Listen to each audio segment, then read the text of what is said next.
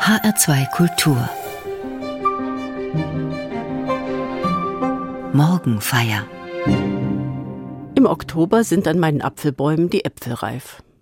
Sie zu ernten ist für mich immer ein Vergnügen. Gerade wenn ich einen Apfel pflücke, der rundum perfekt ist. Jedes Jahr neu freue ich mich, wenn die Schale unverletzt ist und die Form und Größe vollendet. Die schönsten lege ich in eine Schale und stelle sie auf den Tisch im Esszimmer. Nach einer Weile riecht es im ganzen Raum nach Äpfeln, nach Frische und nach klaren Herbsttagen.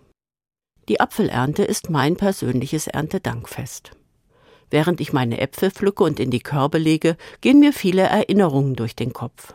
Ich denke daran, wie wir in meiner Kindheit mit der ganzen Großfamilie mit Leiterwagen und Schubkarren zu der Obstwiese am Wald gezogen sind.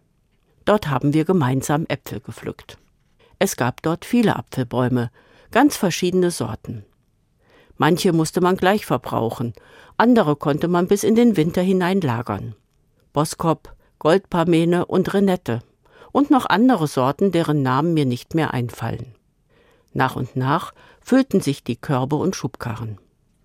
Ich denke auch an meine Tante. Sie rieb für mich einen besonders schönen Apfel an ihrer Schürze, bis er glänzte. Zum Sofortessen. Und wenn fast schon alle Äpfel gepflückt waren, lehnte mein Vater die längste Leiter an die dünnen Äste ganz oben und ließ mich hinaufklettern, um dort die besten Äpfel zu holen. Das ging gut, denn ich war noch klein und leicht, so dass die Äste mein Gewicht trugen. Ich war stolz wie ein Schneekönig, so wie ich an einen dieser besonderen Äpfel herangekommen war. Wenn wir dann mit den vollen Körben nach Hause liefen, war es ein wunderbarer Tag. Nicht nur wegen der vielen Äpfel, sondern weil wir alle zusammen diesen Tag verbracht und gemeinsam geerntet hatten auf der Wiese am Wald.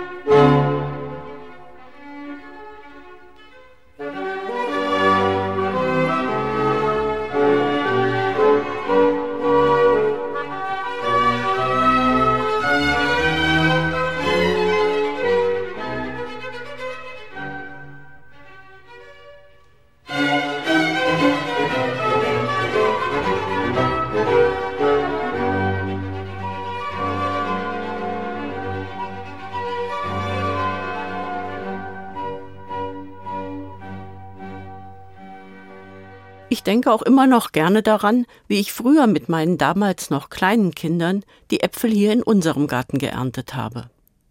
Wie sie damals noch klein und flink bis in die obersten Äste geklettert sind, um auch die besten dort oben noch zu erwischen.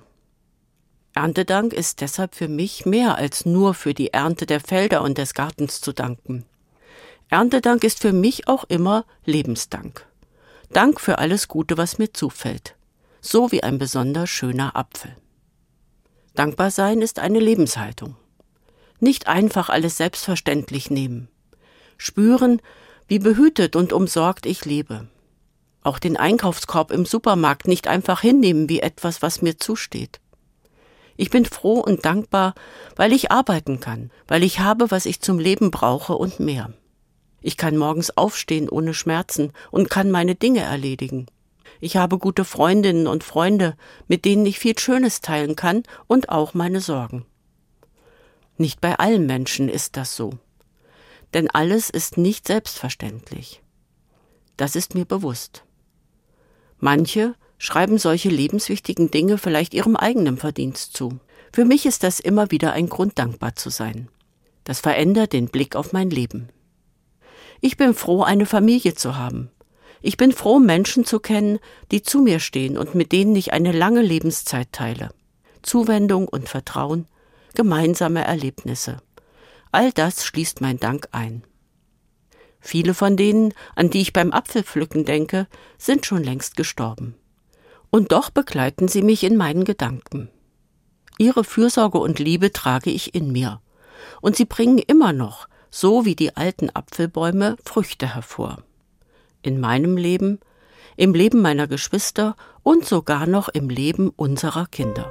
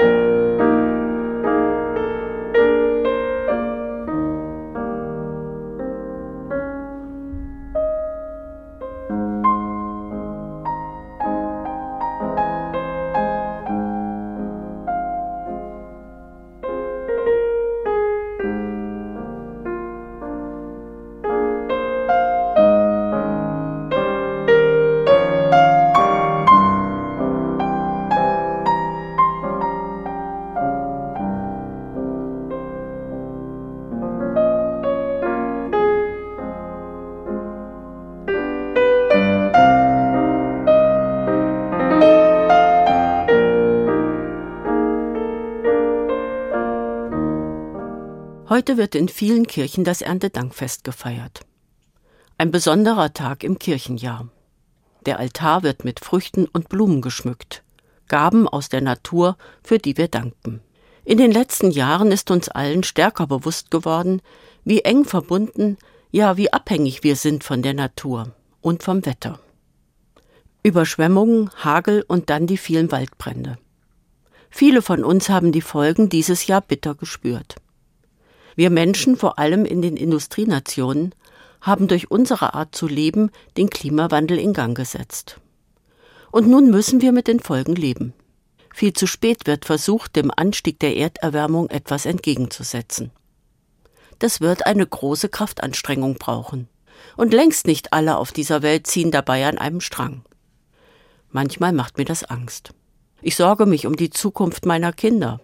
Aber ich hoffe dabei immer noch, dass die vielen kleinen und großen Bemühungen so vieler Menschen doch noch eine Wende herbeiführen. Trotz dieser Ängste und all der schlimmen Nachrichten und Bilder ist die Natur für mich auch immer wieder eine Quelle, aus der ich Zuversicht und Hoffnung schöpfe. Ich sehe, auch bei langen Hitzephasen stirbt nicht einfach alles ab. Wie schnell wachsen auch die Pflanzen wieder, wenn es dann endlich wieder regnet. Wie kraftvoll werden die kahlen Stellen im Wald nach dem Absterben der Fichten wieder grün. Birken und Ebereschen breiten sich aus, dazwischen auch die ersten Eichensprösslinge. Und zwischen den Stuppen tummeln sich wieder ganz neu Kleinstlebewesen und Insekten, wo vor fünf Jahren nur abgestorbene Bäume standen. Die Natur birgt unglaubliche Kräfte. Ich sehe darin Gottes Kraft am Werk, eine Kraft, die nie versiegt die leben will und Leben schafft. In vielfältigsten Formen. In der Natur und auch in mir. Daran will ich mich halten und mein eigenes Tun daran ausrichten. Ich will versuchen, Leben zu erhalten und Lebendigkeit zu befördern, da wo ich es kann, und nicht gleichgültig werden. Daran erinnert mich auch immer wieder das wunderbare Lied von Matthias Claudius über die Schaffenskraft Gottes. Es beschreibt genau dieses Zusammenspiel von Natur, von menschlicher Arbeit und himmlischer Unterstützung. Im Liedtext heißt es, wir pflügen und wir streuen den Samen auf das Land. Doch Wachstum und Gedeihen steht in des Himmels Hand. Der tut mit leisem Wehen sich mild und heimlich auf und träuft, wenn heim wir gehen, Wuchs und Gedeihen drauf. So zart beschreibt Matthias Claudius dieses Geschehen. Heimlich geschieht es, mit leisem Wehen. Und tröpfchenweise kommt Wachstum und Gedeihen zustande. Da muss der Mensch nicht groß dazwischen fuhrwerken. Das Wachstum kommt von allein. Nachher, wenn die menschliche Arbeit getan ist. Dann kann man nur noch warten und hoffen und dankbar sein für alles, was wächst.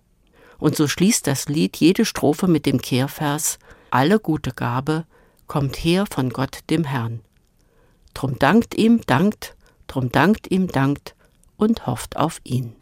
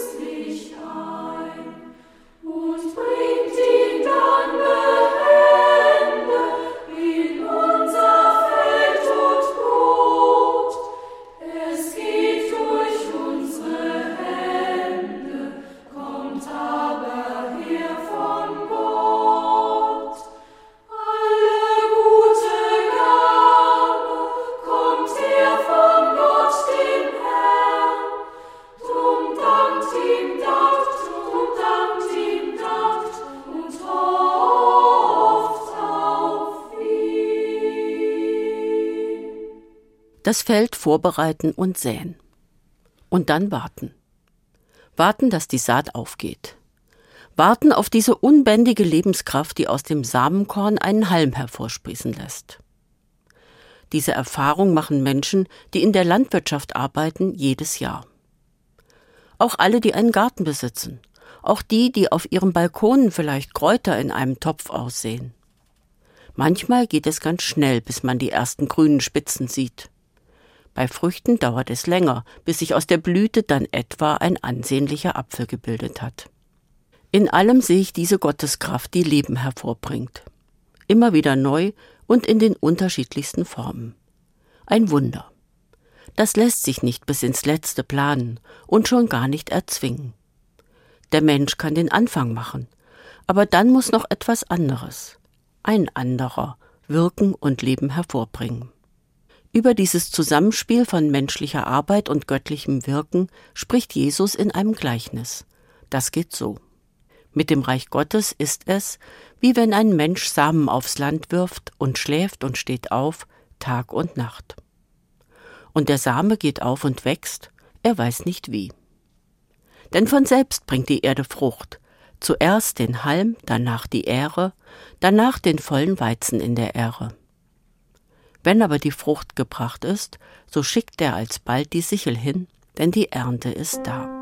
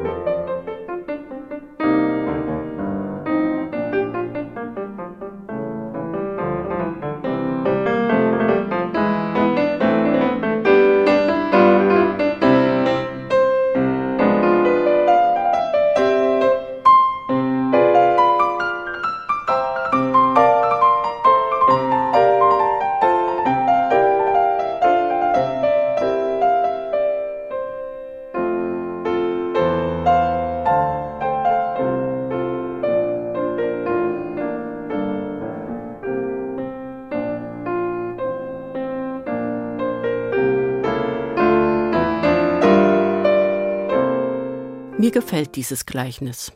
Es lässt mich staunen. Der Mensch schläft und steht auf Tag und Nacht. Seine Arbeit ist getan, er hat gesät. Und der Same geht auf, er weiß nicht wie. Ein Geheimnis. So wie es Matthias Claudius in seinem Danklied beschreibt. Ohne Zutun des Menschen beginnt es zu wachsen. Halm, Ähre und Weizenkorn, bis es reif ist zur Ernte. Dieses schöne Bild ermutigt mich, auf die Gotteskraft zu vertrauen, die unsere Welt durchdringt, heimlich und leise. Sie macht die Welt zu einem Ort voller Leben, auch dann noch, wenn vieles bedroht erscheint. Das lässt mich für alles Leben auf dieser Welt hoffen. Die Rollen sind klar verteilt. Ich Mensch tue, was ich kann. Engagiert und sorgfältig. Aber dann lege ich mein Sorgen und Tun in Gottes Hand vertraue darauf, mein Tun ist nicht vergeblich. Gott lässt aus meinen Anfängen etwas wachsen. Vielleicht sehe ich es nicht gleich. Vielleicht muss ich lange warten, weil es im Verborgenen geschieht oder weil es Zeit braucht. Aber es kommt, so erzählt es das Gleichnis. Das gilt nicht nur für alles, was mit der Natur zu tun hat. Auch in Freundschaften oder anderen Kontakten mit Menschen ist das so. Da entwickelt sich Vertrauen oder auch nicht. Ich kann nur meinen Teil dazu beitragen. Aber alleine kann ich das nicht herstellen. Das muss wachsen. Und manchmal braucht es eine lange Zeit. Bei der Erziehung von Kindern zum Beispiel ist es auch so. Ich gebe mir alle Mühe, eine gute Spur auszulegen auf ihrem Weg ins Leben. Ich gebe weiter, was mir selbst im Leben wichtig ist. Vertrauen, Zuversicht und liebevolle Zuwendung. Dazu Orientierung für das Zusammenleben mit anderen, Verhaltensregeln. Was sie dann daraus machen, wird sich zeigen. Und ich kann nur hoffen und warten, dass da etwas wächst. Etwas, das ihnen hilft, ihr Leben zu gestalten und auch wenn es schwierig wird, nicht die Hoffnung zu verlieren. Auch hier vertraue ich. Gott lässt aus meinen Anfängen etwas Gutes wachsen, lässt seinen Segen mitgehen, da wo ich loslassen muss.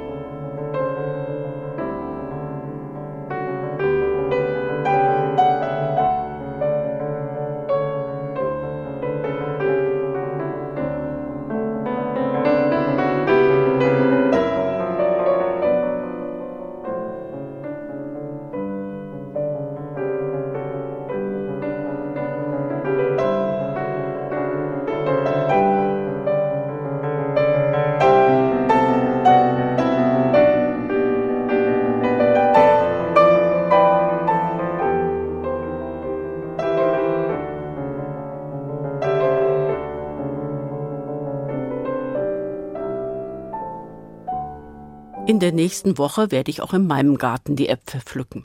Dieses Jahr gibt es wieder reichlich. Mein persönliches Erntedankfest. Jedes Jahr bei der Apfelernte. Dankbar alles Gute bedenken, was mich zu dem Menschen gemacht hat, der ich heute bin. Dabei geht es nicht um zählbare Erfolge. Es sind die Erfahrungen mit Menschen, die am meisten prägen. Erfahrungen, die ich an meine Kinder weitergeben möchte. Erfahrungen von Gemeinschaft und Zusammenhalt, Erfahrungen von Vertrauen und Liebe. Auch unbewusst aufgenommen und gesammelt, entfalten sie eine große innere Kraft. Ich fühle mich gesegnet und möchte diesen Segen wie viele vor mir weitergeben. Den Kindern und Enkelkindern mitgeben, was im Leben Halt und Sinn gibt. Sie mit hineinnehmen in das Gottvertrauen und die Hoffnungen, die das eigene Leben tragen und dabei auch an andere denken, deren Leben nicht so abgesichert ist. Abgeben von all dem Guten, nicht aus Pflichtgefühl, sondern weil ich dankbar sein kann für so vieles in meinem Leben. Das, was wir an andere weitergeben, nicht nur in der Familie, kann Früchte tragen, weit über unseren Lebenskreis hinaus. Musik